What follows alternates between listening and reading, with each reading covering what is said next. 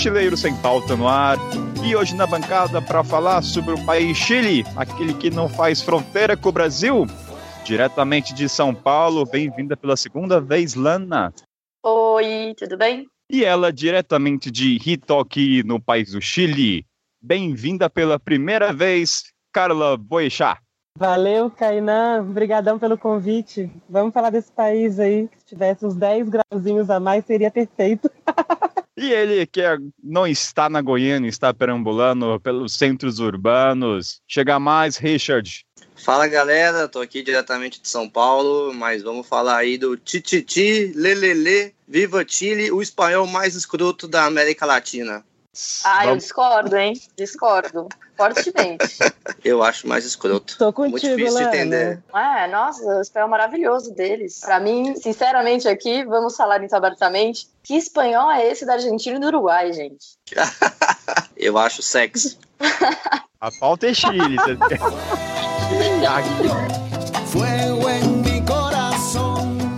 eu não sou das Américas, eu vou passar a bola pro seu Richard. Richard, é contigo, meu caro.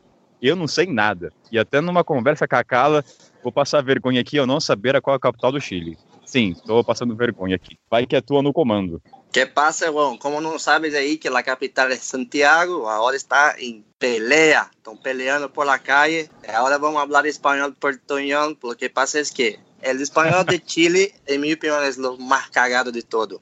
É muito, muito difícil para nós entender o que falam os chilenos. Es cachai, es weón. No, no, cacha, es, no cacha nada. Pá, puta la weá que passou. Ah, a verdade é que a pauta que a gente está falando aqui é, é que o espanhol do Chile, não, não falando se é bom ou ruim, é muito difícil de entender. O chileno, ele consegue, ele, te, ele cria muitas expressões em espanhol que muitas vezes você não vai escutar em outros países. Então você às vezes aprende um espanhol no Chile e quando você viaja um pouquinho ali para Argentina, você acaba usando as expressões e as pessoas não entendem. Vou dar um exemplo aqui, por exemplo, de ressaca. Muitas vezes eles falam, ah, estou de canha. E quando você chega em outros lugares e fala canha, cara, ninguém entende. Isso não é espanhol, isso é chileno. Ah, mas todos os países da América Latina têm uma diferença, assim, igualzinha. Até mesmo no Equador, por exemplo, é, esqueci como que era a ressaca, mas também não era normal. Guaiabo, é guaiabo. É, disso você entende, né? É... A ressaca tá alta. A palavra ressaca tá muito em evidência aqui, viu? Pois é. Então, cada país é. tem a sua própria gíria, só que realmente o Chile tem muita gíria. E eles abreviam muitas palavras, então até se acostumar é difícil mesmo. Ô, Carla, você já está no Chile há quanto tempo aí, para dar esse panorama? Vai, vou completar três anos agora, mês que vem. E você já está falando chileno fluente já? Bom, meu, meu, meu chileno fluente tem um toque de portunhol, eternamente. Mas sim, eu fiz uma viagem agora para Ásia no meio do ano, eu conheci um espanhol. E aí, conversando com ele, ele falava, mas você é do Chile, né? Eu falava, não, sou do Brasil, eu te juro que eu sou do Brasil. Porque era chileno total. Vários chilenismos, né? A galera que fala que eles não falam espanhol, eles falam chileno. É muito, muito chilenismo que tem, é muita palavra local. E aí dificulta para entender, mas é engraçado, depois você conhece. Eu, eu tô colando, acho o, o espanhol chileno super lindo, com todas essas palavras que eles têm soltas Uma... aí locais. Uma pergunta para vocês que viajaram de norte a sul. Tem alguma diferença uhum. entre os chilenismos do sul e para o norte? Então, a Patagônia, tanto chilena quanto argentina, ela tem uma influência mapuche ali. E essa influência mapuche acaba interferindo na, um pouco no espanhol e no pouco do jeito das pessoas, né? Acho que todo mundo que tá ali na Patagônia tem um jeito mais, mais das montanhas, assim, então fala mais devagar, aprecia melhor a comida, tem mais o hábito de caminhar, sempre um ritmo mais devagar, enquanto você chega em Santiago, os caras saem engolindo as palavras, né? Assim, todo mundo engole as palavras de Santiago por conta desse dinamismo da cidade grande, né? Então, acho que essa diferença é muito gritante, assim. Você entende que as coisas na Patagônia ou no sul do Chile são mais mais devagar, enquanto chega mais próximo de Santiago, você vai chegando, as coisas começam a acelerar. Eu vi essa diferença muito nítida assim quando eu viajei por Osorno, que é uma cidade, é um centro urbano ali que está numa transição entre Patagônia e entre Patagônia e a outra parte ali do Chile, né? Um pouco mais ao norte você já tem Santiago e você consegue ver essa mudança, assim, onde as pessoas vão mudando. E lá para o norte, eu acabei viajando mais em, em, lugares como Atacama, onde eu fiquei um mês e pouco lá. eu não passei tanto nos centros, nos centros urbanos, né? Lembro quando o nosso motorhome estragava, eu, eu fiquei um tempo com a Carla no motorhome a gente ficava lá em Calama, né? ficava dormindo no supermercado lá de Calama. dormindo no posto de gasolina. É, mas eu não tive tanto contato com grandes centros urbanos para poder te falar exatamente essa diferença. Mas quando eu comparo Patagônia com Santiago, é muito isso. Assim, o ritmo das pessoas é completamente diferente e aí vai desde fala, desde espanhol e desde o jeito de viver, assim, é bem nítido. Ô, ô Kainan, cara, uma curiosidade que eu acho muito legal do Chile é que, tipo assim, quando eu comparo com os outros países da América do Sul, onde eu passei, é que era o país onde eu mais encontrei menina viajando sozinha. Tinha muitas, assim, muitas. E toda vez que eu perguntava, ah, por que você escolheu o Chile? Todas tinham um argumento, assim, resposta pronta já. Ah, porque é o país mais seguro da América do Sul. Então, sendo o país mais seguro ou não, essa é uma ideia vendida muito, não só no Brasil, quanto na Europa. Então, conheci gente da Alemanha que tinha 18 anos e estava viajando pela primeira vez sozinho, escolheu o Chile para viajar. Essa fama de ser um país extremamente seguro na América do Sul. Agora a gente não sabe como é que tá a situação, né? Porque em meados agora o pau tá torando lá, manifestação em Santiago, então acho que não tá se encaixando tão bem, hein? A gente tem que já tá levando quase três semanas de manifestação, né? Diária, manifestações diárias no país. E não sabe ainda quando é que vai terminar. Eu, a minha viagem, eu tô fazendo essa viagem do deserto do Atacama até a Patagônia por terra acaba que está sendo muito mais lenta do que eu tinha planejado. Muda muito de um dia para o outro. Às vezes, dependendo se tiver marcado alguma manifestação à noite, pode ser que cancele os ônibus, não sai ônibus. Durante o dia está bem tranquilo, vida normal, os passeios estão saindo, não, não, acontece nada. Mas às vezes à noite, principalmente de segunda a sexta, estão rolando alguns protestos à noite. Então, comércio fecha cedo, o ônibus não sai. Aí é, um, é mais complicadinho. Uhum. Mas fora isso, assim, para o turista, por exemplo, não tem problema, porque é só o turista respeitar, não ir nas áreas de manifestação, não vai nem se envolver com a questão das manifestações, sabe? Então continua sendo seguro para turista vir para cá. Eu... Bom, mas se não for para manifestação, não tem graça, velho. É, tem gente que prefere ir. Tem... mas, cara, é de boa. Muita manifestação tá de boa. Eu fui em uma em Nhonhoa, no bairro em Santiago, que era lindo de ver. Eu arrepiei, é, com música, totalmente pacífica. Então, assim, claro, tem uma galera que se aproveita, tem, estão rolando uns episódios de violência, de, de queimar supermercado e tudo mais, mas no geral tá bem pacífico e tá lindo de ver. Ô, Carly, como é que tá funcionando esse toque de recolher aí? Que tá, parece que tava começando às sete da noite, né, se eu não me engano. Sim, sim, há vários dias teve toque de recolher. Um dia começou bem cedo, tipo seis, sete. Nos outros dias começava 10, 11 da noite, mas acabou já tem uns 10 dias o toque de recolher. Foi mais no início mesmo, que estava bem forte. No início queimaram muito rede de supermercado no país inteiro, queimaram é, pedágio como forma de protesto.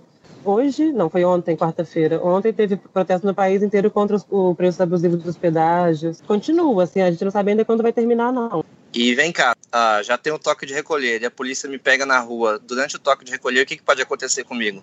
Não tem nenhum problema se você for parado, ele vai perguntar você vai explicar, vai, vai ver que é turista, né? Principalmente para o turista é muito mais tranquilo. Mas por garantia, o ideal é ir na, na polícia e pedir um documento de salvo-conducto. Teve uma viagem que eu fiz que eu ia chegar em Santiago depois do horário de toque de recolher. Bem, eu achei que ia chegar, acabei chegando antes. Mas aí eu tirei esse documento na, na delegacia, que é super rápido. Você leva seu documento, eles vão imprimir te dar um documento de salvo-conduto. E isso te permite circular na cidade durante o toque de recolher. Seguinte, como eu sou ignorante dessa, dessa mesa aqui, vamos lá, me falem por que, que eu deveria ir para o Chile. Qual, qual, é o atrativo desse país? Kainan vai tomar vinho, como já falou, vai, pra, vai ver neve. Me dê motivos para ir para o Chile. A natureza. Eu não tenho nem dúvida de te falar para vir para cá por causa da natureza. Ah, ô, cara, é peraí, muito cara. lindo, você tem de tudo aqui. Por isso também tem os chilenos, que eles são pessoas extremamente acolhedoras. Eu, eu... para eu pegar carona lá, muitas pessoas me chamavam para dormir na casa delas, o que era comum, sei lá, no Uruguai, mas não era tanto na Argentina. E no Chile eram quase todos. Então, eu não Sim, sei, eu fui a, muito... A galera é muito aberta. Para viajar de carona aqui é super de boa, né, Lana? Você viajou bastante Sim, é muito... Chile? Sim, eu viajei de Santiago até o Atacama de carona e parei em cidadezinhas pequenininhas, Copiapó, né? Todas cidades perdidas no meio do deserto. E era muito rápido, assim. Um dia você pegava 15 caronas e ficava de pouquinho em pouquinho andando nas cidades. E as pessoas sempre acolhendo onde é que você vai, dava, comprava comida na estrada pra gente. E é. acolhia muito bem, muito bem. Fiz umas poucas viagens de carona aqui também, sempre a galera recebe super bem. Agora, durante os protestos que eu fiz, quando na verdade eu parei e fiz esse documento que a polícia pede durante o toque de recolher, foi porque eu tava de carona com um caminhão e o senhorzinho falou: vamos garantir caso você chegue lá mais tarde. Super bonzinho, a galera que é bem, bem aberta e receptiva. Mas essa cultura de caronas é entre os turistas e os locais ou também é entre eles? Que rola muito entre turistas de, de pegar carona aqui no, no Chile. E às vezes alguns chilenos também quando estão viajando, pegam quando estão viajando aqui pelo Chile, pegando algumas caronas. É, era isso que eu ia falar mesmo, porque eu vi chilenos pegando carona, só que eram mochileiros, não era ah, tô indo visitar minha tia na cidade do lado, vou pegar carona. No Uruguai era mais assim. Isso, exato. Então, mas aí eu acho que pesa a parte que você tá no Chile, porque na Patagônia é super normal, chileno, qualquer pessoa pegar carona, tipo, às vezes faz até fila na carreteira lá, a galera fica no ponto e tem seis, sete pessoas pegando carona no mesmo ponto.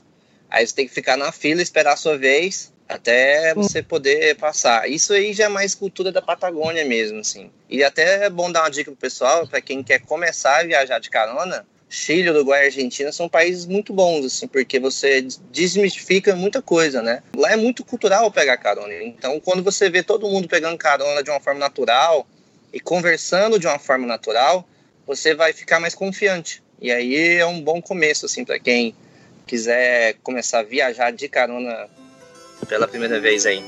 El derecho de vivir, poeta.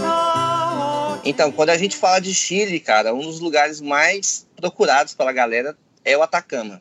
O Atacama, cara, é um outro planeta. Não vou falar nem que é Chile, porque que é um país assim, né? é um outro planeta. Assim, as paisagens, os vulcões, tudo que tem no Atacama é algo surreal, assim. Aí a gente está falando de vulcões incríveis, de neve, de deserto com formação rochosa que você nunca viu na sua vida. Tipo, vegetação diferente, os animais são diferentes, as vicuinhas, assim. Então é um, é um lugar muito procurado pelos brasileiros. Lá no Atacama, a gente tem até aquela fama, né, de falar que é São Paulo de Atacama, de tanto brasileiro que tem lá.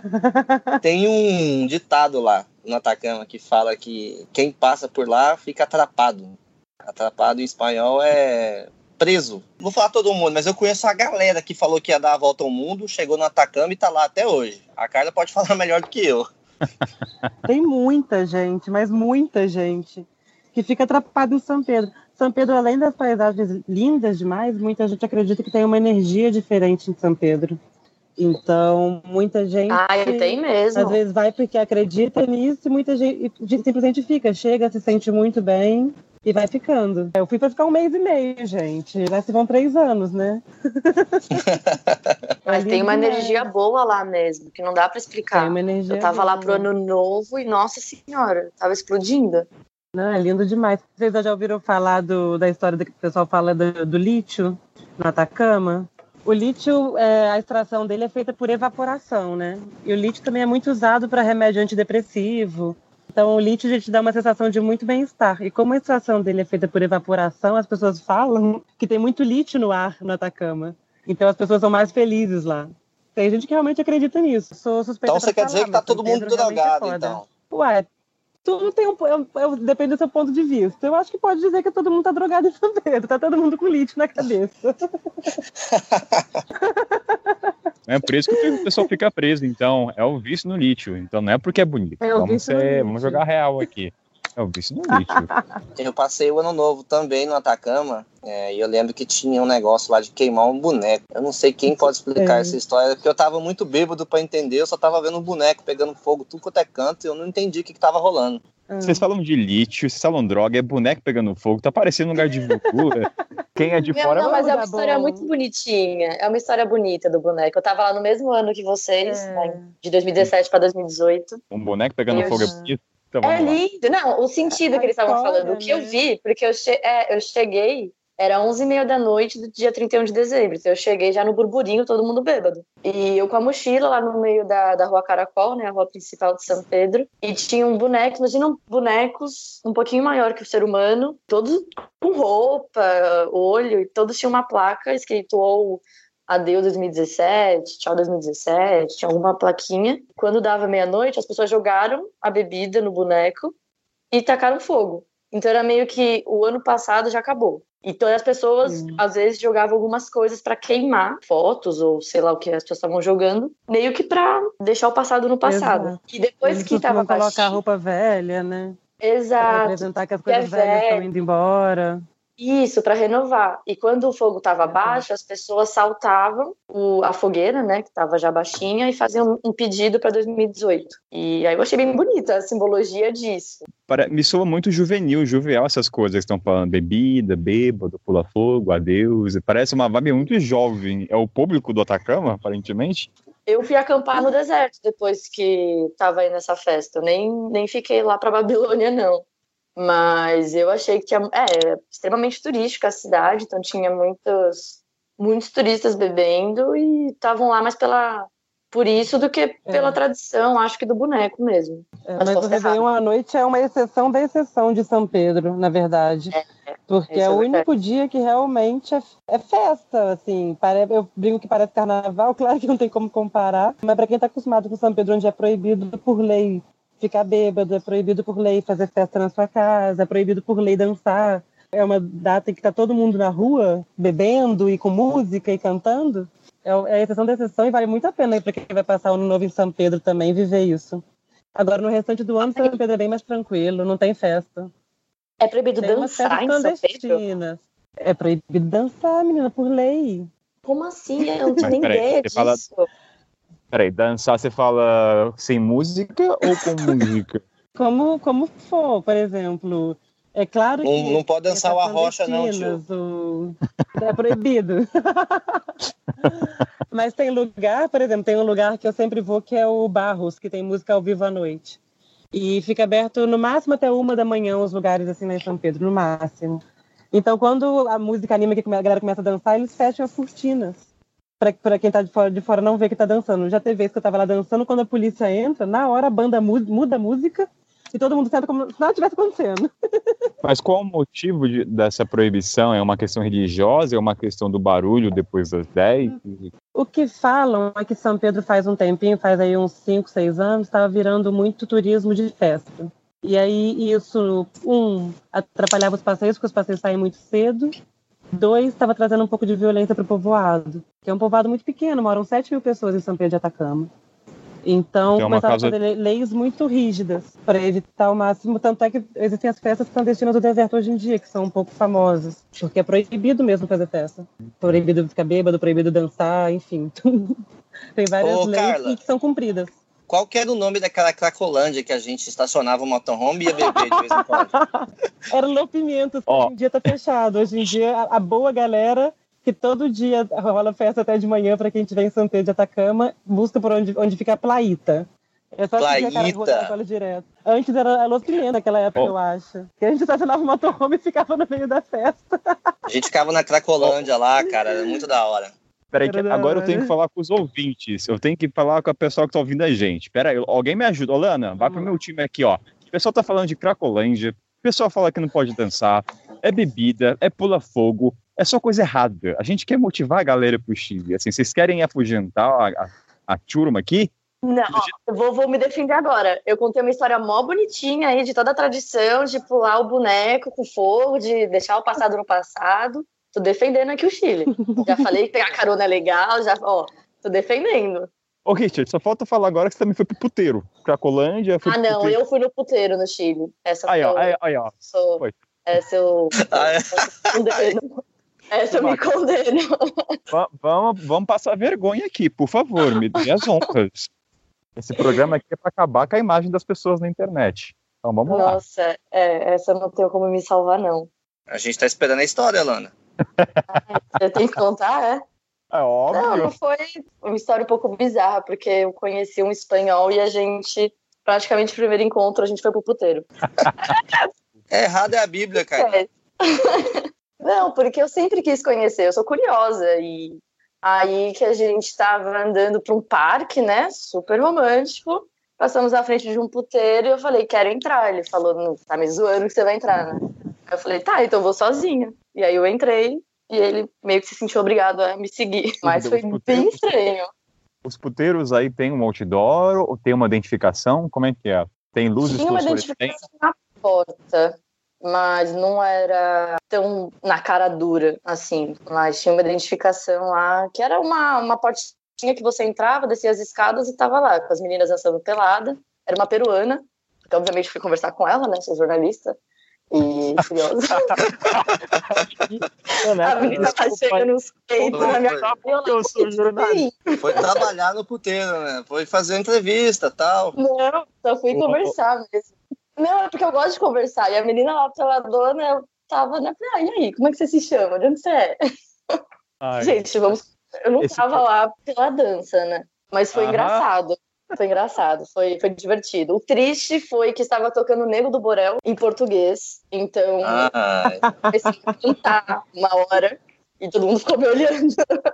Vale aproveitar esse gancho aí para falar dos cafés em Santiago, hein? E lá vem. Vamos lá, vamos lá. Segue o joga jogo. Na joga na roda. Tem o café com pernas, que não é puteiro, mas é onde é um café. Que isso é super antigo, super tradicional lá no centro. Eu entrei uma vez há muitos anos sem querer.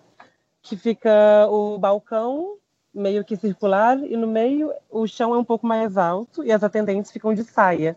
Então, os homens que se sentam ali ficam mais ou menos na altura da, da bunda delas, né? Cara, você também foi lá para conversar? Fui. Eu, bom, a gente é blogueiro, né? A gente tem que saber. As desculpas que a gente usa. Não, eu era curiosa para conhecer, porque é super famoso o café com pernas aqui. Nesse não rola nada. A segunda vez que eu caí num sem querer, eu tava em Santiago com a Paty, a Paty Pixels, e a gente Pô, vamos tomar um café? Vamos! Então tem muito café ali no centro de Santiago que você jamais vai imaginar que quando você entra, as mulheres estavam com umas roupas. A gente não se ligou de início. A gente chegou a pedir um café, sentou e só tinham homens, os homens começaram a olhar muito pra gente. E a garota que vinha atender a gente, ela tava com a roupa bem curta e bem justa e com um salto enorme, assim. E ela sentava meio que no colo dos caras. E a gente ficou assim, mas gente, o que que tá acontecendo aqui? Onde é que a gente veio tomar um café? Então em Santiago rola muito esses cafés aí também, que às vezes você não, não, não tem letreiro na porta, não tem nada. Ô, galera, vocês falam tanto que o Chile é tudo arrumadinho, é praticamente uma Europa, o Richard comentou. Então, para fazer um mochilão, o Chile não seria a melhor opção? Pelo contrário, ótima opção, né, Richard, para mochilar por aqui, pô para quem quer começar a fazer um mochilão, é um país muito da hora. E assim, quando a gente falar de Patagônia, cara, a Patagônia chilena, ela é surreal, assim. E aí eu vou falar de Torres del Paine, que é o circuito W, que foi uma das melhores trilhas da minha vida, assim, no aspecto beleza, é surreal de bonito. Só que o Chile explora muito bem o turismo que ele tem. O Chile sabe os lugares incríveis que ele tem, então ele cobra algumas entradas um pouco caras. Então você vai entrar num parque nacional, dependendo de onde você vai, tipo Torres del Paine, você vai pagar, sei lá, 70, 80 reais para entrar. Para você ter o direito de usar o camping durante uma noite, você vai pagar 70, 60 reais.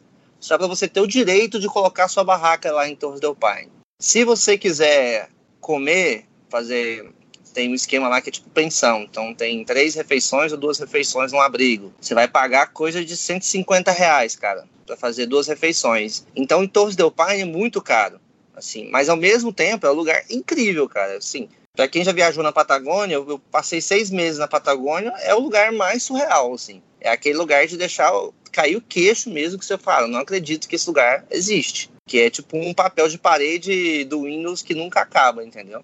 Só que tem um preço para isso e o Chile sabe explorar isso muito bem. Isso também acontece em Pucón, isso também acontece em Porto Varas, também acontece no Atacama, mas existem outros destinos que não tão explorados assim, que você consegue fazer mais barato, que você consegue encontrar coisas. E aí a gente pode falar desde Pucón, pode falar ali de Valdívia, Pichilemo, então tem outros destinos que você pode explorar e gastar menos. Mas ainda assim eu acho que vale muito a pena viajar para o Chile. Eu acho que tem muitas formas de baratear também. O Chile pode ser caro entradas em parques, mas para pegar carona é maravilhoso. Então você consegue economizar nisso. Couchsurfing também, nossa senhora, tem arrodo no país. Então você também economiza na estadia, no transporte e claro, o mercado lá também não é o mais barato da América Latina. Mas dá para economizar Legal. cozinhando. Então, não é um país impossível de cozinhar. Dá para baratear sim. É só uma dúvida, o que é a ródula? Né? Eu não entendi o contexto. Tem muito couchsurfing. Até Ah. no, nas cidades perdidas no meio do deserto, você consegue achar pessoas que podem te hospedar. As pessoas também que te dão carona oferecem casa para você ficar. Então, é um país caro, mas que tem muitas formas de, de economizar. Dessa coisa de preço ser alto, ter uma, mas ter uma boa infraestrutura, para vocês, quais foram os desafios de viajar no Chile? Foi a questão de locomoção, de acomodação, ou do preço mesmo? Quais foram para vocês? A dificuldade é só pagar os boletos.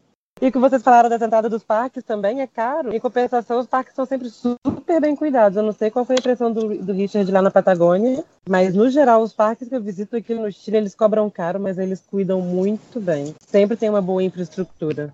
Santiago tem muito parque ali no entorno que as pessoas às vezes não conhecem. Que Santiago está rodeado pela cordilheira, né? Tem muitos morros que você pode subir. Então tem o Parque Águas de Ramon, por exemplo, que é um trekking irado que você pode fazer de 17 quilômetros para chegar numa cachoeira que fica dentro de Santiago e você paga 3 mil pesos a entrada, que são 20 reais, 15 reais, por exemplo. Então tem muita opção aqui no Chile, sabe? Mas os lugares mais visitados, claro, são mais caros. É a lei da oferta e da demanda, eterna, né? São Pedro tem pa- parques caríssimos também. Mas aqui dá para achar muito lugar em conta. Agora que eu tô fazendo esse rolê com mais calma, descobri uns lugares que eu nunca tinha ouvido falar. Parque Siete Taças. É barato para ir, é super lindo. Futalefu, que fica na Patagônia. Tem muito lugar lindo que ainda dá, que ai- ainda não tá tão mais caro igual os outros. Apesar do Chile como um todo ser um país aí carinho. Me tira uma dúvida, vocês falam dessa coisa do caro, mas isso é para todo ano ou existe temporadas que isso pode melhorar? Sempre. Eu moro aqui há três anos. Olha, eu fiz essa viagem agora no meio do ano para. Eu fiz Uzbequistão, Tajiquistão, Mongólia, que são países muito baratos. Eu juro que quando eu voltei para o Chile, eu fiquei chocada. Porque eu fiquei três meses viajando. Quando eu voltei, eu falei, mas gente, era isso tudo mesmo? Eu já É. acostumando, né?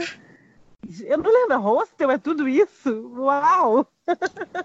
Então, assim, é caro, o ano inteiro é caro. O país como um todo é caro, por isso que agora estão rolando os protestos. As pessoas estão protestando, é justamente porque se tornou um país muito caro. Mas, em compensação, você tem muito benefício aí, né? Um país com muita infra, com muita qualidade. Bom, eu curto demais morar aqui, não me arrependo, não. Bom, vamos fazer uma conta aqui. Se você vai de turista ou se você vai de mochileiro. Se você Baixou ali em Santiago e você vai descer para Pichilemu, que é uma praia ali pro sul.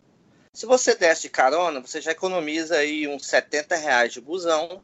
Dentro da carona você pode conhecer alguém que vai te oferecer uma casa. Você fica na casa dessa pessoa, você vai comer com eles, jantar com eles, ou você vai compartilhar as compras para fazer uma refeição juntos, aí vai ficar bem mais barato. E aí você vai dar um rolê na praia, que já é da hora. Agora, se você pega, desce, pega um Uber do aeroporto até a rodoviária, pega um, um ônibus, chega lá, paga um hostel ou paga um hotel. Pagar um hotel no Chile é nossa senhora. E aí pagou um Nossa, hotel. é. Aí você vai. Não, eu quero ver o que, que é turístico. Tem a praia de graça lá. Não, mas eu não quero ir na praia. Eu quero ir para tirar foto. Eu quero ir no que é turístico. E aí, cara, o Chile sabe explorar muito bem o turismo que ele tem. Então ele sabe que vai ter uma demanda grande, ele cobra por isso, entendeu? Aí isso vai ser caro. Viajar no Chile como mochileiro não é caro, porque você tem uma estrutura. É muito mais fácil pegar carona no Chile do que num Peru da vida. Então, mesmo o busão sendo barato no Peru, você deixa de pegar o busão no Chile, economiza todo esse valor que poderia ser um valor menor no Peru, entendeu? Mas ainda assim você teria que pagar. Então pode se transformar numa viagem barata se você quiser viajar estilo mochileira, né? A Lana fez muito bem isso aí, deve ter economizado uma grana. Agora eu, eu fazia muita questão de ir para Torres del Paine. Muita, muita, muita, porque eu, era um parque que eu queria fazer já há muito tempo. Então tive que pagar os boletos essenciais para conhecer esse lugar, entendeu? Então vai muito da maneira que você explora o país. Mas bonito ele é de todos os lados. Tem lugares que não são turísticos e são maravilhosos ainda. E quando o Chile descobrir isso aí, ele vai colocar mais um boleto para nós. Então tem que viajar agora mesmo, tio. Quando eu tava na fronteira da Argentina com o Chile, fui por terra, né? Foi uma das fronteiras mais difíceis que eu já passei. Porque eu não sei Uhum. se peguei lá um turno que era rigoroso, mas era abrir todas as minhas. todo o bolso, todos os bolsos da minha mochila e comida jogar fora, e se entrava no país, se quisesse entrar no país com comida, tinha que pagar uma multa, cachorro cheirando toda a mochila e também revisão do corpo. Foi bem rigoroso. Isso é o Chile, Lana. Isso é Chile, Exato. cara. Sempre, a- velho, sempre. É, teve uma vez que eu trouxe do Brasil tanta tapioca que o, quando o, deu na, na maquininha lá, que era muito, muito pó, né? Pó- muito, muito pó, muita farinha. E eles abriram, era uma farinha branca, um pó branco, né? Nossa, velho. Aí trouxe cachorro, me fizeram abrir uma. Até eu explicando, gente, é tapioca. Como é que eu te explico? É farinha de mandioca. E eles, não, espera e tal. São muito chatos. O meu que eles tiraram da minha mochila, por exemplo, foi aqueles melzinhos de espirrar na garganta, que eu tenho muita inflamação na garganta. E aí eu tava entrando com esse sprayzinho, eles falaram não, que não podia entrar com isso, que ia ter que pagar multa. Aí eu só peguei, É. joguei no lixo e falei, opa, não tá mais aqui quem tava entrando com mel no Chile, sabe? Mas eles são bem rigorosos. É. Mas toda essa rigorosidade acaba trazendo resultado para o país de menos drogas, menos tráfico? Sim. Tem muita droga aqui, né? A gente tem fronteira com a Bolívia, uma fronteira de deserto. Vamos combinar que a gente faz uma fronteira de deserto com a Bolívia, que qualquer um atravessa o que quiser. Não, mas isso Então, daí da assim- comida, o que eles me falaram era porque poderia trazer pragas junto com essa Sim. com o alimento. Então eles bloqueiam, que é justamente para proteger a agricultura deles, para proteger as plantações e tudo mais. Faz sentido até, Exato. mas é uma É, é rigorosidade por que assim, mesmo. três cachorros É e revisão é bem bem extremo, mas de perguntas, de barrar no país, não vi barrando ninguém, nunca. Todas as fronteiras da América do Sul são meio varzeadas, assim. O que pode rolar de vez em quando é uma propina, uma, uma encheção de saco a mais. Agora, todas as fronteiras do Chile têm raio-x e cachorro, que é procedimento. Então você vai, passa no raio-x, cachorrinho, dependendo, eles vão pedir para você abrir. É, é o lugar mais, vamos dizer assim, mais resguardado nesse aspecto. E é isso que eu tá falando. Tem, às vezes você tem até um papelzinho que você tem que escrever que você não tá levando fruta, que você não tá levando comida. É uma fronteira mais controlada. Isso em todas. Eu passei umas oito fronteiras do Chile, porque quando eu fazia Patagônia eu ia e voltava pra Argentina muito, e todas eram sempre assim. Em comparação às outras, da Bolívia pra cima, não tem nada. Pode passar até com, sei lá, ou passa até com droga lá e não vai passar, entendeu? Não dá nada. Essas fronteiras elas ficam conectadas com cidades ou elas são isoladas entre os dois países? A maioria Alguns isolada. São isolados. É. Inclusive, se você quiser pegar fronteira, é, pegar carona, perto da polícia do Chile é muito bom. Que aí você pode ficar na polícia, a polícia te dá um help lá, você pega mais fácil. Eu, às vezes, estava sozinho, né? Demora mais pra mim. Eu, homem careca, feio, demora mais. Eu, inclusive, peguei carona com polícia, que tava difícil de sair da cidade de La Caldeira. E aí o policial parou e falou: ah, sobe aí que a gente leva pro final da cidade. Só não deixaram tirar foto nem nada, porque não que seja legal no país, mas eles também não podem ficar dando carona durante o expediente, né? Mas eles são Um super- abusado da benevolência. Exato, né? Não que eu tenha pedido foto. Mas eles falaram, ah, só não grava, só não faz nada, porque senão pode dar problema pra gente. Mas é pra você ver o quão tranquilo é pegar carona no Chile. Vocês estão É, começando muito agora a gerar uma vontade de visitar o Chile. Vocês estão começando a me gerar uma Olha vontade, tá? só, Olha só, tá despertando. E questão da comida, galera? É, é parecido com o do Brasil? Como é que é? Vai, não sei de nada. Eu vou chegar lá, eu vou encontrar um arroz e feijão? Kainan, é palta, palta. O, o que, é, o que, que é palta? Tudo é é o palta. abacate. Tudo eles colocam abacate. Pô, mas é bom. É maravilhoso, né? Não, Tô você reclamando. enjoa, É. hein? Depois, depois de um tempo, você, primeiro você Nossa. chega, aí ro- aí rola uma pauta com ovinho, aí você come, aí depois rola arroz com pauta, aí você come, aí depois rola carne com pauta, aí você come. Aí tá rolando macarrão com pauta, aí você fala, velho, eu não aguento mais, tio. Aí depois você tá cagando pauta. Fui eu hoje na feira comprar pauta, como todos os dias. É a melhor coisa que eu aprendi aqui no Chile. É barato. E é bom. É muito melhor do que o abacate que a gente tem no Brasil. É um pouco diferente. É menor e um pouco mais forte o sabor. Mas o abacate aqui no continente africano, vou te falar, é muito bom. E olha, tem uns lugares que eles fazem aquele milkshake de bati- aquela batida. Misericórdia. Eu tô no céu. Ui. Então, geralmente no, no Chile, a pauta ela vai mais com pimenta, com sal, não tem muito esse negócio de doce, não. Isso é coisa do Não. Brasil mesmo. Aqui é muito esquisito. Isso é de coisa de- brasileiro. Cara, eu não conheço nenhum país que coloca açúcar em abacate. Assim, eu perguntando... Brasil só, Brasil doido. Só Então, no Brasil. É. Exatamente, é. Mas E a gente não E acha o- os outros estranhos. A comida de rua mais clássica do Chile é o completo. O que, que é o completo? é um hot dog, que é igual o hot dog americano, só que o que, que vai em cima? Um caminhão de pauta da salsicha ali. É. Esse é o famoso completo. Quando você tá sem dinheiro, quando você tá sem dinheiro, você come três desses, vai ser seu almoço. Eu fiquei muito tempo vivendo de, de completo, cara. Foi Pô, foda. Então, do jeito que você fala, Ou deve ter pauta né? de chiclete, deve ter sorvete, deve ter tudo. Café com pauta. É tudo. Bolo de pauta. Caraca. É quase por aí. Salgado, doce não. Vocês já foram em algum festival da pauta? Esse vai ser episódio Mochileiros com Pauta. Aí, tá, aí a capa do episódio vai ter um abacate. Piada ruim do cacete, meu Deus. Mas as piadas oh, eu lembro... melhor.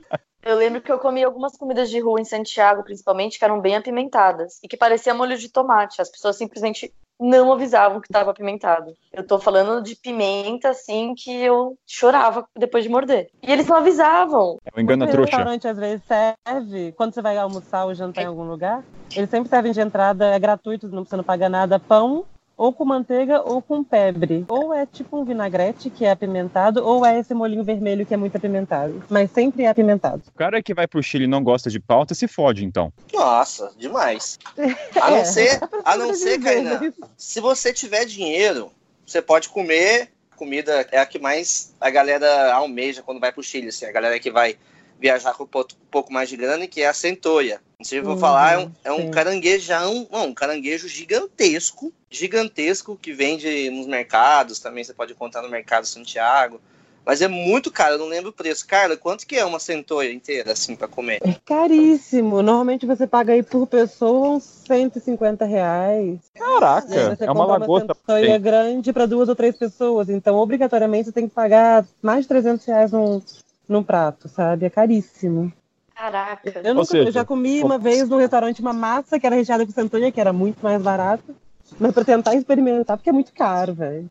Mas aqui tem outros mariscos muito bons e muito mais baratos. Quem tá viajando, o mochileiro, por exemplo, tá viajando na região de praia daqui, vai na, no que eles chamam aqui de caleta, que é o mercado de peixe local. Nossa, dá para comprar muito marisco bom e barato. Muito.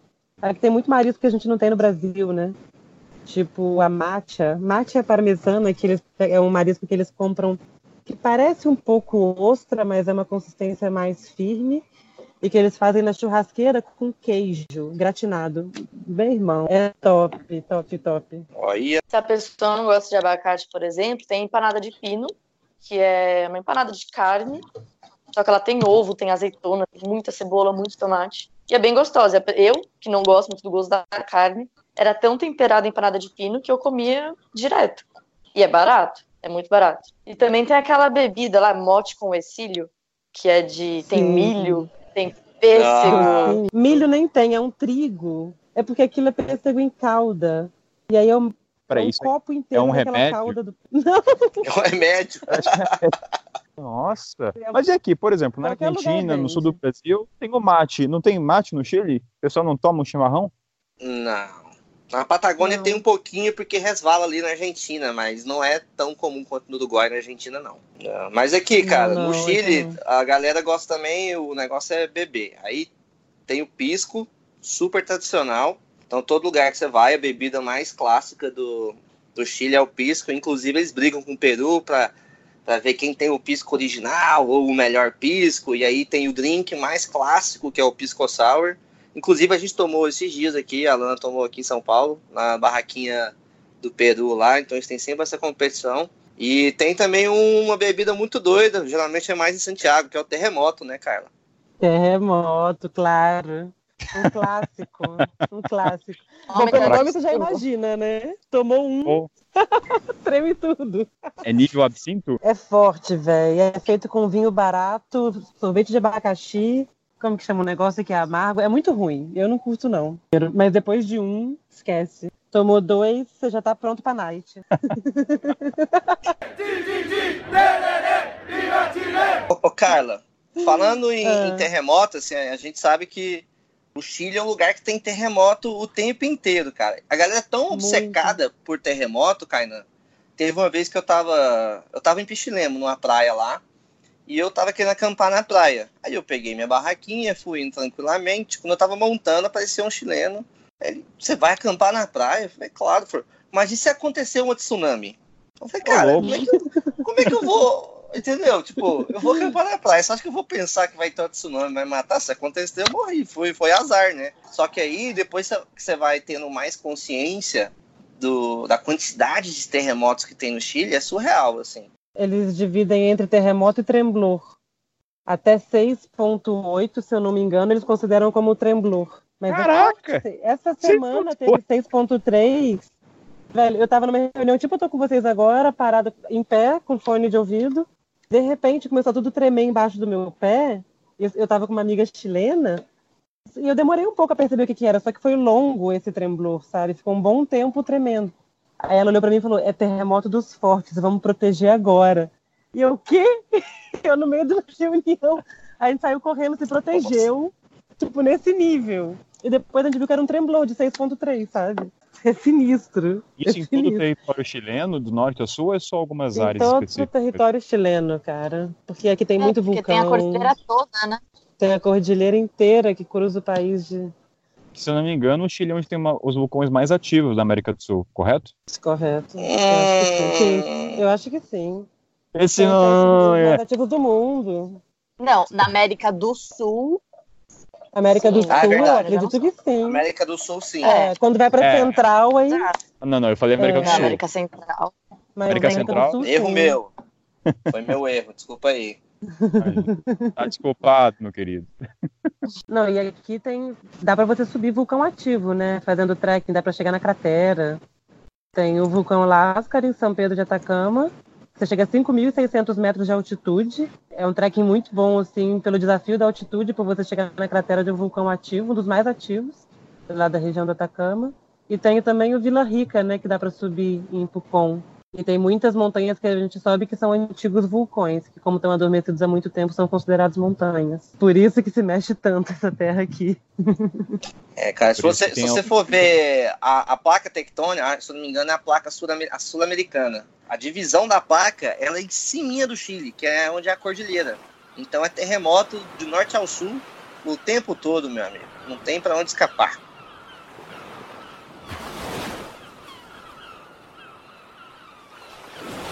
Eu tô numa praia aqui mais ou menos próxima a Valparaíso agora, né, em Ritoque. E essa semana eu fui a Salinas de Pujaji, que é uma praia próxima daqui. E, véi, o mar lá, eu juro pra vocês, tava tão bom que eu entrei no mar, eu não saí, eu fiquei quase uma hora no mar, curtindo, na água e tal, de saudade que eu tava disso. Então dá pra achar uns lugarzinhos aqui com mar menos, menos gelado. Só que as praias daqui são realmente lindas demais. São muito bonitas. E a galera que tem uma cultura de praia. Eu tô aqui agora na, na beira da praia e eu tô vendo aqui tá geral na praia. Tem gente que tá com roupa, tem gente que tá de biquíni. Mas aqui tem uma cultura forte de praia também. A galera curte demais. Cara, tem, tem chileno de biquíni aí? Tem. Olha, tem, raridade, Às vezes raridade. Hoje tá um dia bonzão aqui, tá, tá, tá, tá 21 graus. Isso é pra gente aqui é muito calor. Eu- Uma carioca falando que 21 graus tá ótimo. Véi, véi, eu nunca imaginei isso. Mas acho que a, Ca- a Carla já perdeu o selo de carioca já. Há três anos no Chile, já virou chilena, não virou, não? Chile, né? É bratilena, que eu falo que eu sou. Não é brasileira nem chilena, é bratilena. Já chilena. Mas vale a pena pra quem tá vindo pra cá incluir umas praias no roteiro, velho. Tem muita praia maneira. Essa que eu tô aqui, Ritoque, quem vier pra cá vai se apaixonar. É um lugarzinho super roots, mas tem umas casinhas, umas cabanas da beira da praia, deve ter 15 casas, 20 casas. E o restante da praia, que são mais 15 quilômetros de extensão, é pura duna. Só tem essas 15 casas na beira da praia. O lugar é um paraíso, que a galera ainda não descobriu. O legal é que tem umas praias de lago também. Então, quando você, se você for para Pulcom, por exemplo, lá tem um lago lá perto às margens do Vila Rica, lago gigante e tem uma praia de areia preta lá que o sol queima também. Era onde eu passava minhas tardes lá. Eu, eu fiz um work exchange lá, né, um- onde você trabalha em troca de acomodação lá em Pucon. E todo dia eu ia para essa praia de areia preta, pegar, ficar de frente pro lago lá. E cara, o lago é tão grande que até parece uma praia mesmo, entendeu? E dá para dar um tibum, só que realmente é muito gelado. Mas mesmo quando a galera não nada, fica todo mundo ali de fora da praia, né, tomando um sol. Só que é uma pegada mais ler um livro, conversar, já que a galera não pode tomar cerveja na praia, é proibido. As praias lá do, do Chile realmente eram tão frias que eu não conseguia nem usar biquíni. Só que compensação no deserto do Atacama, eu só vivia de top. Pedalar de top, para todo lugar de top, porque era um calor absurdo e muito seco, muito seco. Nariz é. sangrando até. Mas é, é, muito calor. No verão faz muito calor de dia. Mas eu prefiro esse clima seco, que pelo menos você não fica suando igual você fica quando você tá no Rio. É um calor, mas que é mais.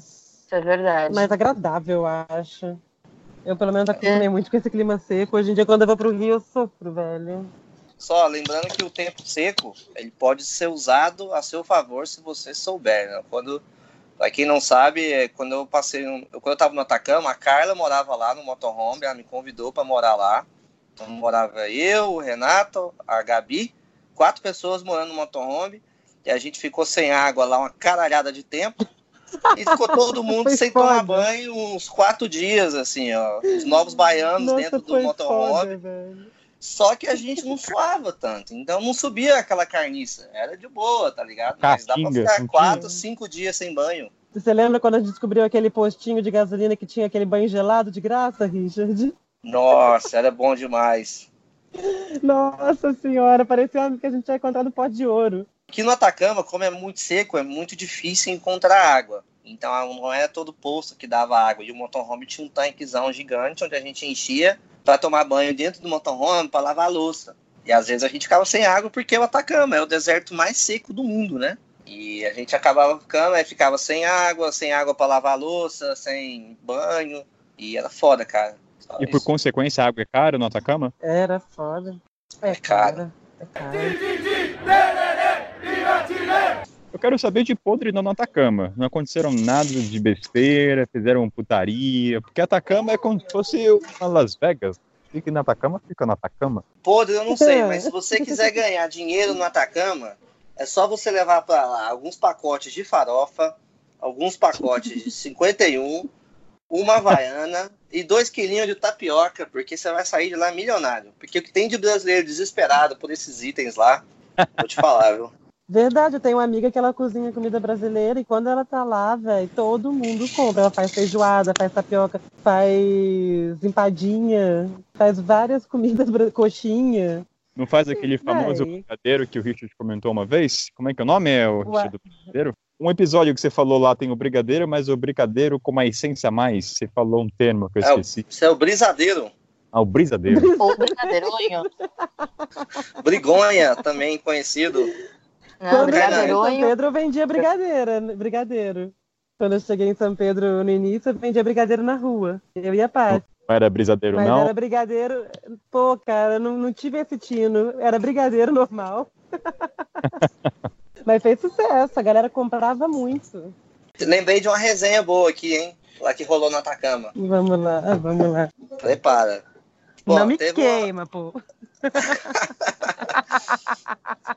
Então, um dia qualquer lá, cara, a gente encontrou outros viajantes que a gente conhecia pelo Instagram, encontrou o Gui, encontrou o Michel Coelho, cara, que é aquele cara que grava o programa lá na, na Globo News lá. Que mundo Nossa. é esse?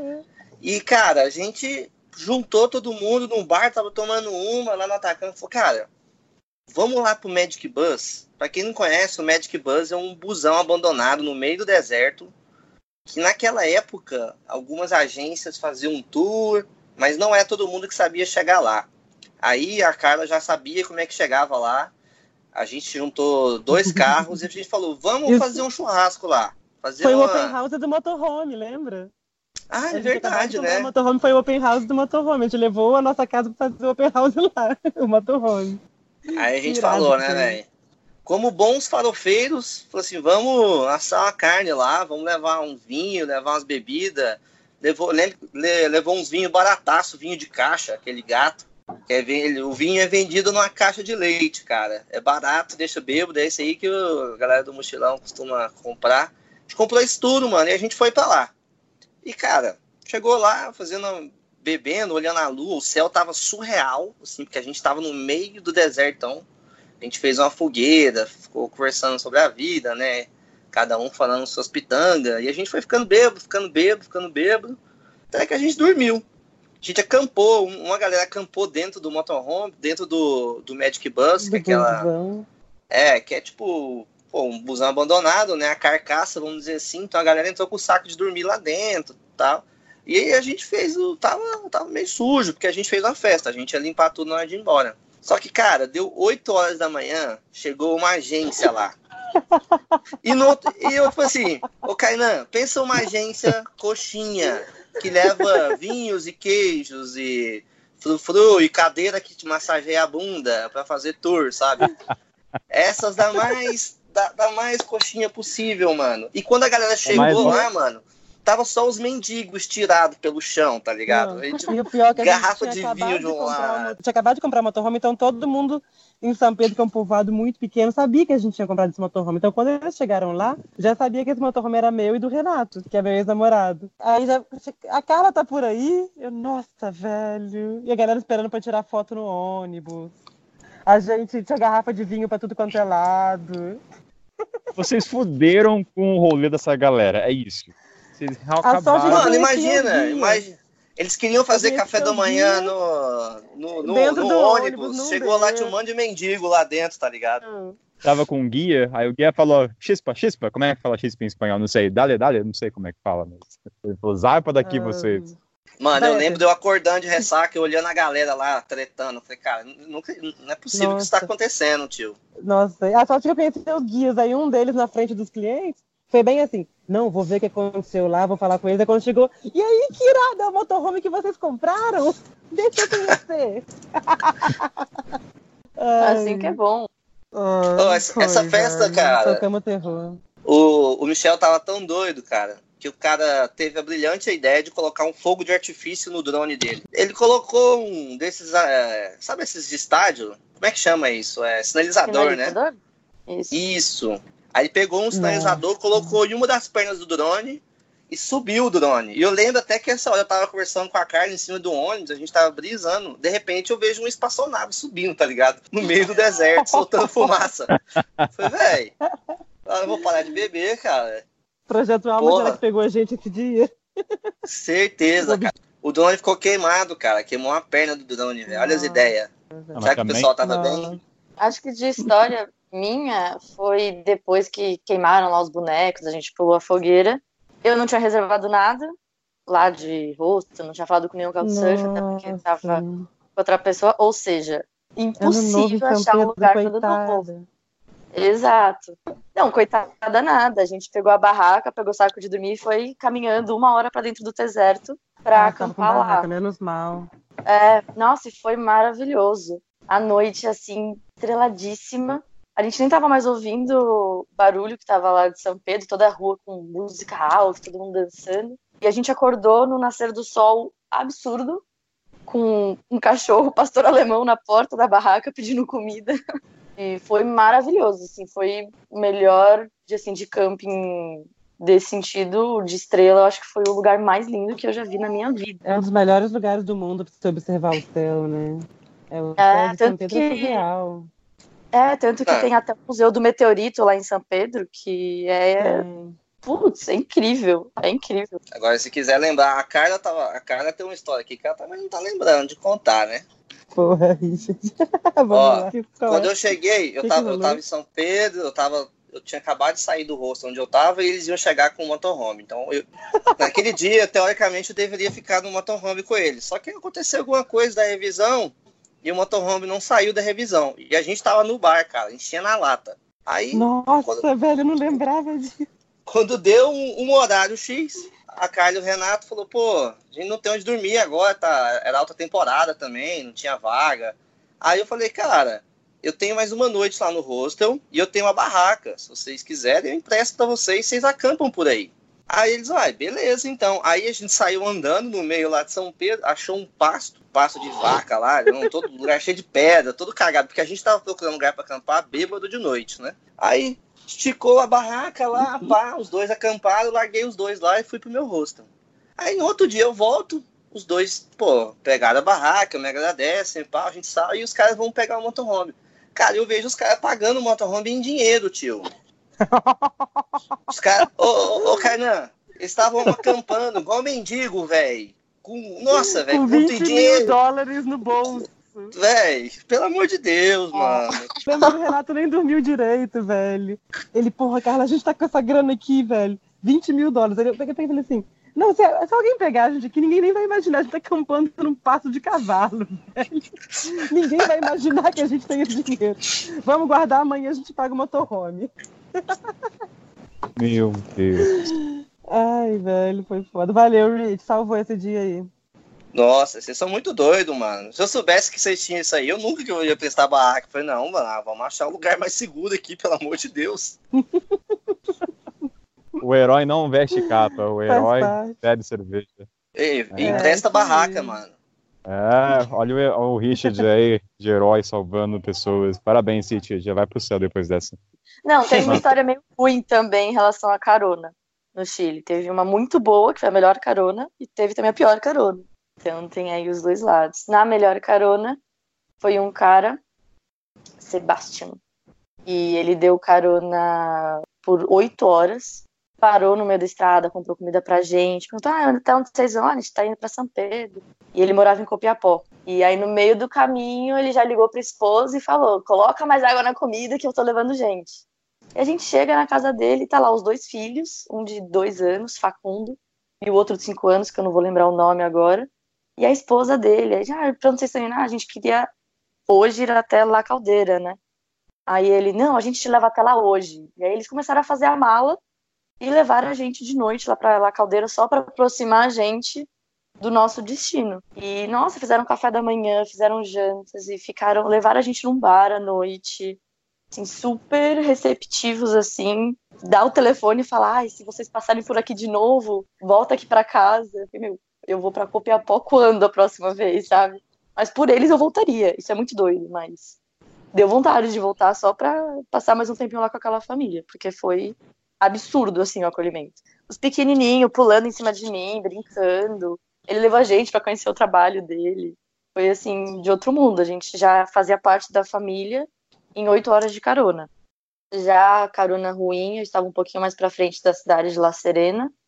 E um carro parou, já tinha uma mulher sentada do lado dele, que também estava pegando carona. E aí eu entrei atrás junto com o cara que estava viajando, em espanhol. E aí, ah, conversando, né, papo de, de carona normal, de onde você é, pra onde você tá indo, blá blá blá. Só foi eu falar que era brasileira que ele já começou a dar em cima de mim, assim, pesadíssimo, no sentido, ah, vou deixar o espanhol aqui, sai espanhol do meu carro que eu vou viajar com ela, sabe? Ah, larga ele e vem viajar comigo, tipo, colocando a mão atrás meio que pra procurar minha perna, sabe? Como pra me tocar falando que era piada. Só que eu me senti muito desconfortável, extremamente desconfortável, obviamente. E aí ele teve que parar. é, eu até pensei, falei, ah, vou descer do carro, né? Aqui é tão fácil pegar carona que eu não tenho que ficar três horas no carro com esse cara. Só que minha bolsa estava no. Era uma picape, minha bolsa estava. Minha mochila, né? Tava atrás. E a inocente aqui deixou o passaporte na mochila. Eu falei, porra, não posso, né, simplesmente parar no meio da estrada, vai que ele sai cantando pneu. Só que a sorte é que ele teve que parar num posto de gasolina. Aí assim que ele desligou o carro, eu já pulei, peguei minha mochila e falei, ó, vou ficar por aqui mesmo, boa viagem, tchau, tchau. Tentei puxar a mulher para ir vir com a gente também, ela não quis e seguiu viagem com ele. Mas é isso, teve uma experiência muito boa e muito ruim. Foi praticamente uma seguida da outra. Então tem de tudo, né? Carla, Richard e Lana, a gente do Brasil, que é do Brasil, a gente tem bastante tradições folclóricas e festivais como festa junina, carnaval, festa do Bombá. No México tem o Dia dos Mortos e no Chile, eles têm alguma tradição que é forte lá fora? A festa mais importante do país são as festas pátrias, né? O que, que são o essas país festas? inteiro para. É o 18 de setembro, que é a independência do Chile. O país inteiro para para essas festas, velho. É é doideira, assim. É uma semana ninguém trabalha, só É o nosso carnaval? É tipo o nosso carnaval. Para eles é como se fosse o carnaval deles. A única festa legalizada que tem em São Pedro, que é realmente uma festa organizada, que você paga entrada e tal, é durante as festas pátrias, no 18 de setembro. O ano novo acontece todo mundo na rua bebendo e tal, mas a única festa organizada que é legal, que não é clandestina em São Pedro é essa. Que são as festas pátrias. Até em São Pedro, onde é proibido fazer festa, a galera faz festa. Várias. Uma semana inteira de festa. Pô, Mas aqui pessoal, rolam muitas outras festas também, aqui no Chile. Tipo, esse ano eu fui conhecer a maior festa daqui, que é, que é a festa de Aiquina. Que na verdade, é uma festa religiosa, tem desfile, então aqui a galera realmente se veste com as roupas locais e faz desfile nas ruas, dançando e tal. Então rolou tudo isso, mas assim, para ser a maior festa do país, tirando as festas pátrias, pra gente que é brasileiro é devagar. É uma festa religiosa, né? A galera, em teoria, não pode beber na rua, bebe escondido. É meio devagar, mas muita gente se mobiliza para ir para essa festa aí. Aqui, né? Mas assim, um ponto bem claro é que o Chile é o primeiro país quando a galera vai quando se quer esquiar, né? Antigamente era Bariloche, hoje em dia é Santiago, né? Santiago é mais fácil de ir, Vale Nevado, pertinho. Então a galera vai muito para esquiar. E, Kainan, acho que é bom pontuar também que o Chile é um lugar muito bom para fazer dinheiro na estrada, para quem quer trabalhar. Pode trabalhar lá na Atacama ou pode trabalhar no Vale Nevado. A Carla pode falar um pouco mais sobre isso, que dá para você tirar uma grana e continuar na estrada. Então a galera vai lá, trabalha, capitaliza, depois vai dar rolê. Aí volta, trabalha, capitaliza e vai dar rolê. E assim vai. Sim, principalmente para brasileiro, né? Porque aqui no Chile os brasileiros invadiram mesmo e está crescendo cada vez mais. Então, como o brasileiro em geral não fala espanhol, muito menos entender o que o chileno fala. É muito importante para todo mundo que trabalha com turismo aqui ter pessoas que falem português. Então, aqui rola muito trabalho de temporada. Patagônia, muita gente no verão vai para Patagônia para trabalhar. No inverno, muita gente vai para as estações de esqui para trabalhar. Os brasileiros vêm para cá, para Santiago, no inverno, mas assim, é muito. Você vai para Vale Nevado, você só escuta as pessoas falando português, é uma loucura.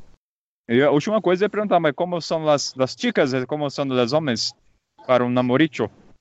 São muito calientes? Os homens. Os homens. É polono e polona. No, no falo espanhol, não falo espanhol, falo francês. Os homens. É. Muito bom. De homem aqui, eu não acho que rola muito homem bonito aqui no Chile, não. Isso aí, ponto negativo Mas pro aí Chile. eu não sei. Eu não sei, porque eu Assim, gosto de uma tá cara algum- de alguns, claro que- Ah, é? Isso pro norte. Exato, Mas, bom, eu euzinha pros chilenos, em geral, assim, é, tem que dar umas pinceladas. no geral, não, não faz muito meu estilo, não. Tem que ir para Argentina e para Uruguai. É, mais ou menos por aí. Cara, eu, Porque eu Peru, Bolívia, também, tampouco. assim, eu, eu o tempo todo que eu passei no Chile, se juntar tudo, deve dar uns cinco meses. Cara, eu não lembro de ficar com chilena no Chile. Porque, é, não sei, cara, era uma outra vibe, assim. A galera é muito gente fina, a galera é muito amorosa, assim. Mas era meio, não sei, cara, era, era diferente, assim.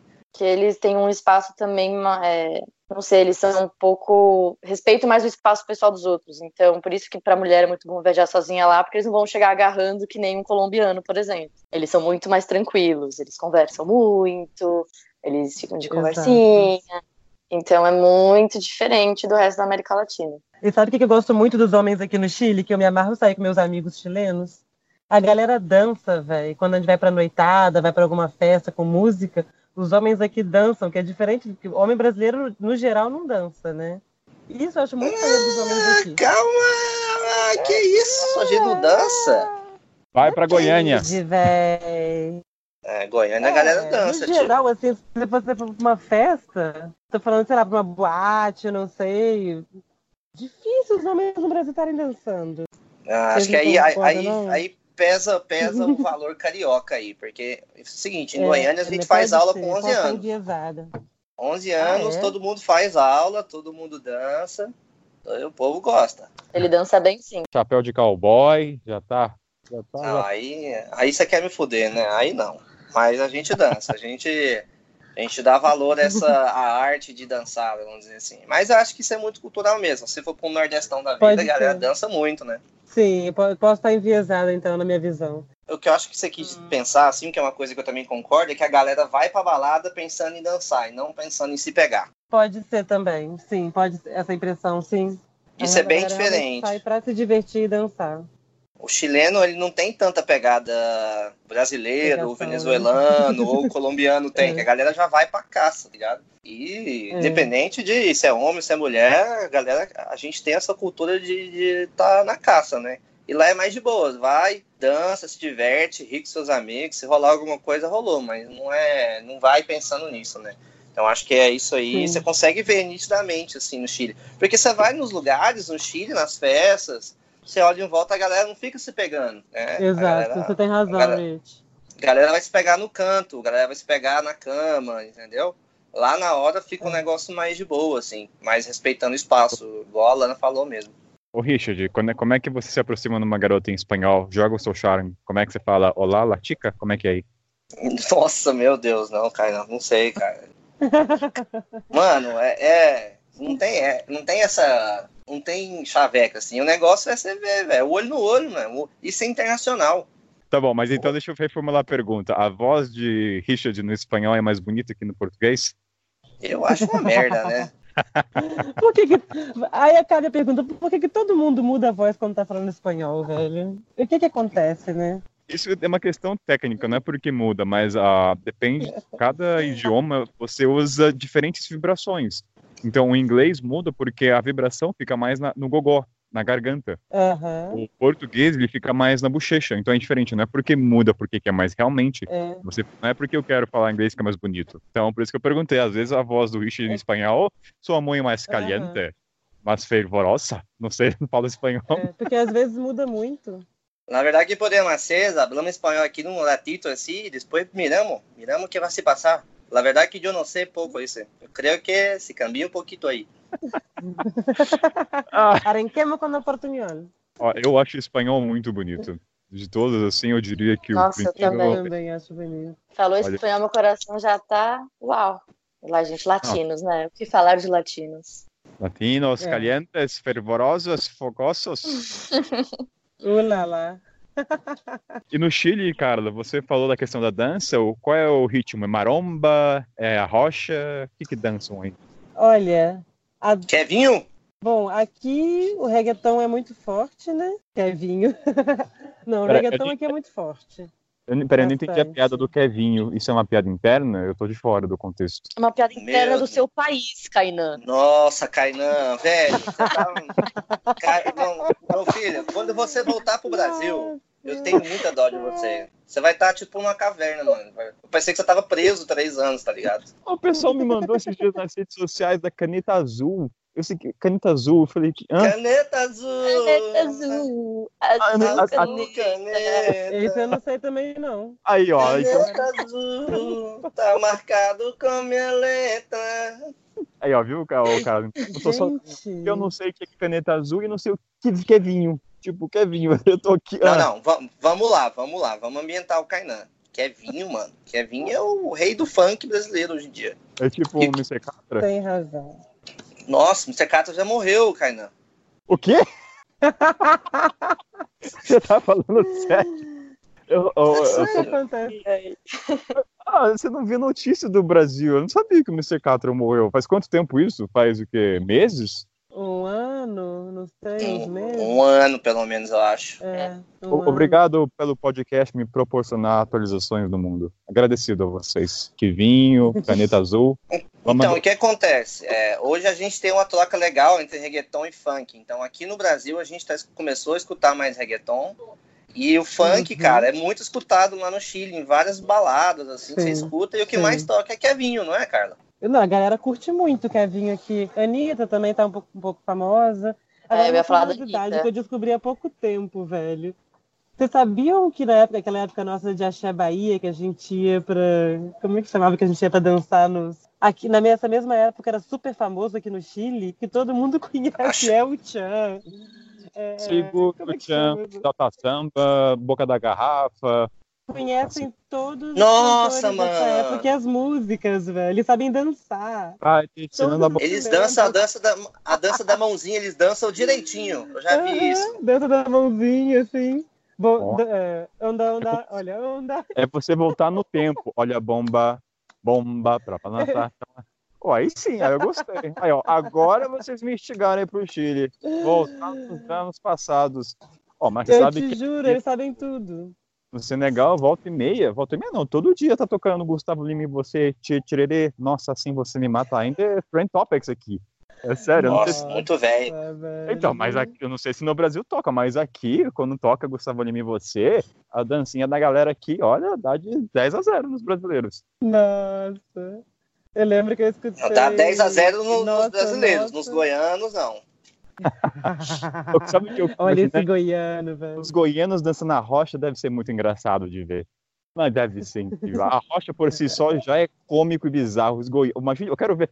Richard, me faz favor, quando eu for pra Goiânia, dança a rocha pra eu ver, cara. Coloca um xadrezão vermelho, chapéu de cowboy e faz uma rocha. Aí eu vou. Rapaz, você vai ficar assustado, rapaz. É a dança da sedução aí, ó. Nossa, então não vou nem me arriscar, vai que eu me apaixono. Não vou fazer Deus isso. me livre, faz isso não, Kainan. Mas vamos, vamos voltar pra pauta, a gente fugiu. No Chile, então, tá tocando Kevinho, tá tocando então essa mistura do funk e músicas antigas da época do Segura o Chan. Nath Roots, eles são loucos por Nath Roots. A coisa mais normal aqui é você ir num café, principalmente se estiver na beira da praia aqui, e a galera tá escutando, escutando Nath Roots. Isso é um clássico aqui, todo mundo conhece também, do Brasil. Do Brasil. Música chilena, é, o pessoal consome bastante? Ó, bom, tanto aqui como na Argentina, né, tem muita cúmbia. Cúmbia é legal, tô, aprendendo a dançar Mas ó, cúmbia aí, a, cúmbia, a, cúmbia, a, a cúmbia chilena ela tem uma batida diferente da cúmbia argentina. Sim. A cúmbia argentina fica meio, meio salsa, assim. E eu, eu sinto que a Uhum. cúmbia da, do Chile é mais rápida, assim, tem uma batidinha diferente, É é mais mais tec, tec, tec, virando, assim, é um pouquinho diferente. A galera Sim. escuta muito cúmbia. Com muito. E cueca também, que é a, é a dança típica das festas pátrias, né? Esse ano eu aprendi a dançar cueca. E a galera pira. A galera daqui mesmo realmente sabe dançar. Salsa dançam muito também. Não tem Kuduro? Não tem kuduro.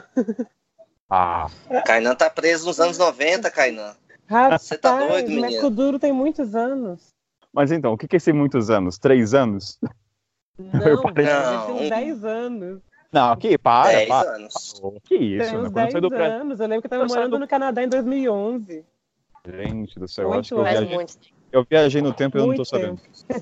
Vocês precisam gravar um podcast da volta do Kainan. Só sobre a volta do Kainan. Nossa. Nossa, vai ser da hora. Vai ser muito bom. Deixa eu fazer uma pergunta. Eu tava lendo na internet que no Chile é bem costumeiro o pessoal usar pochete. Procede isso ou é só notícia de internet? Procede. Ah, Procede, velho. Procede. Procede. mas, no- mas o chileno vê como uma coisa brega, como os brasileiros veem, não? Aí é style, aí é chique. Não, não, não. O Brasil Normal, já, tá, já voltou na moda, viu? E o Brasil já tá na moda de novo. isso Nada, aí, para. né? Vocês estão de sacanagem. O Richard falou, acho que foi o Richard, na, a Lana na chamada anterior, Eu falou que que a falei. pochete tá na moda. Eu falei, não. Que isso, gente. Eu, A não. moda é cíclica. Eternamente E eu é. Agora tá na moda a pochete de novo. Então agora os homens estão usando pochete nas ruas? É isso? Todo então? mundo Cara. tá usando pochete em São Paulo. Eu era extremamente zoada aqui quando eu andava de pochete. Todo E agora eu mundo. vou no metrô, tá todo mundo de pochete. Tudo bem que a minha é uma Eu- pochete boliviana, né? Não é a coisa lá mais bonita do mundo. Pelo menos para os paulistas, né? Que gostam de Eu- um glitter. Eu preciso Eu nem ver. lembro da Lana sem pochete, nem lembro dela. Se ela vê Não, sem pochete, Richard, eu nem ele, reconheço. exato. ele, não, ele não sabe que eu sou sem pochete. Porque eu tô com pochete 24 horas. E Eu, inclusive, que- uso a pochete dela pra colocar as coisas que não cabem no meu bolso. Fala, Ana, pega aí, Ah, isso na aí é bom, pochete. isso é bom. É bom as pessoas usarem pra gente colocar as coisas. Aí eu sou a favor, isso é bom. A Carla que tá no Chile usa pochete também? Ela segue a moda ou tá. Como é que tá as coisas aí, Carla, de Hum. pochete? Nesse rolê que eu tô fazendo agora, eu não trouxe a minha, mas eu tenho uma maravilhosa que eu amo, que eu comprei no Atacama, super colorida. Que sempre que eu viajo me perguntam de onde ela é. Ou é seja, coisa faz jus, prática que tem pochete, é. né? faz jus então a imagem do Chile da pochete na internet. Faço, agora é. A moda chilena que, que eu acho curiosa não é nem a pochete, cara. É principalmente aí em Santiago. E eu também vi isso em Montevidéu e também vi isso em Buenos Aires. As minas, cara, elas usam uns tamancão. Um tamancão Nossa, preto, assim, que é muito padrão. Assim, é um- parece que é o mesmo tamanco pra todas as minas. E, cara, é um tamancão muito esquisito, mano. É tipo uma mistura de Spice Girls com gótico. Eu não sei explicar aquele negócio, mas você olha, vai olhar, todas as minas estão usando. A minha curiosidade é chegar, velho, por que você usa esse tamancão? Você vai matar alguém com esse tamanco? O que, que você vai fazer? Porque é feio Talvez é um demais, fetiche. mano. É fetiche, É Richard. É o, B- é o BDSM, cara. Bondage, sadoquismo, tá lá. Entendeu? Tá clara a mensagem. Cara, é pior que parece esse tamancão de, de, de Dominatrix mesmo, cara. É, é esse aí mesmo, é esse. Essa imagem que você tá tendo na sua cabeça aí é o que realmente você vê nas ruas, cara. Muito doido. Então, quatro paredes, mulheres chilenas, então, devem gostar de dominar com esse tamanco. Falando aqui, pelo que você me viu. Oferecer essa música para a família Nazaré e a família Pinto. Caneta azul, azul caneta, caneta azul, tá marcada com minhas letras. Caneta... Galera, chega o momento jabá, hora de vender o teu peixe fresco. Vou começar por você, Lana. O que, que você tem para vender hoje? O que eu tenho para vender hoje é um projeto chamado Elas Viajam Sozinhas. E lá eu conto muitas histórias da América Latina, minhas viajando sozinha e também de outras mulheres e do mundo inteiro. Quem quiser é só mandar a história e vai ser publicada lá. Agora, cara da Goiânia, seu Richard, qual é o peixe que tem para vender? Bom, primeiro vamos parar com esse negócio de da Goiânia, é de Goiânia. Aí sim, aí tu acerta. Mas rapaz, eu vou vender dessa vez aqui o de sempre que é o que sempre, a Pamonha Moda Goiânia. Não, é o meu projeto lá no YouTube, youtube.com.br Vida dos Mochila, onde eu tenho aí minha websérie pela América Latina. Estou quase no final agora. Esse é o momento que você está escutando, a websérie já está toda pronta. 96 episódios pela América Latina. Desses 96, tem pelo menos uns 12 do Chile. Inclusive, tem o episódio da vez que a gente foi acordado pela agência, que a gente estava igual mendigo, no motorhome. Só colocar lá, Vida Alternativa no Atacama, lá no YouTube, que você vai encontrar esse episódio. E vai ter alguns relatos dessa, dessa nossa vida aí do motorhome, enquanto a gente estava no Atacama. E você também pode me encontrar lá no Instagram, arroba Vida de Mochila, onde tem alguns relatos aí das minhas andanças pela América Latina. E agora, Carla Boixá, qual é o teu peixe? Bom, galera, quem estiver vindo aqui para o Chile, pode saber que pode contar com uma empresa aqui brasileira eu tenho a Fui Gostei Trips, uma agência de turismo faz dois anos já. Atendimento aí personalizado em português, passeio top no Atacama, em Santiago. Quem sabe aí muito em breve Patagônia, Pucon. Então, qualquer coisa é só chamar a gente aí, buscar Fui Gostei Trips. E para quem não me conhece, eu tenho um blog, já tem sete anos, chamado Fui Gostei Contei. Tem muito conteúdo de Chile lá, além de outros lugares do mundo aí que eu visitei, muito, muitos países. Mas principalmente hoje em dia tem muito conteúdo maneiro de Chile. Então você que ouviu aí, que está vindo para cá, que curtiu, vai encontrar muita coisa boa por lá também. E aqui é o Kainan, a voz de sempre, lá no site norteonosul.com ou no Instagram kainan.ito. Lá você encontra meus devaneios. E é isso. Obrigado aí, galera, que ouviu o episódio até o final. E até o próximo episódio. Valeu!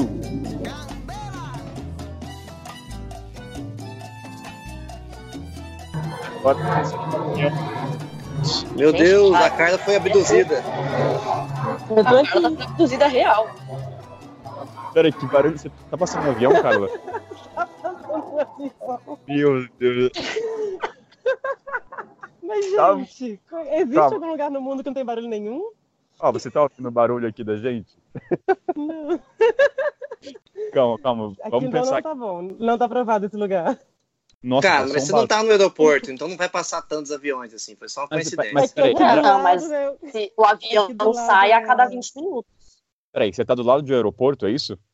Não, do aeroporto não, eu tô do lado da base aérea do exército. Puta ah, que não, então não.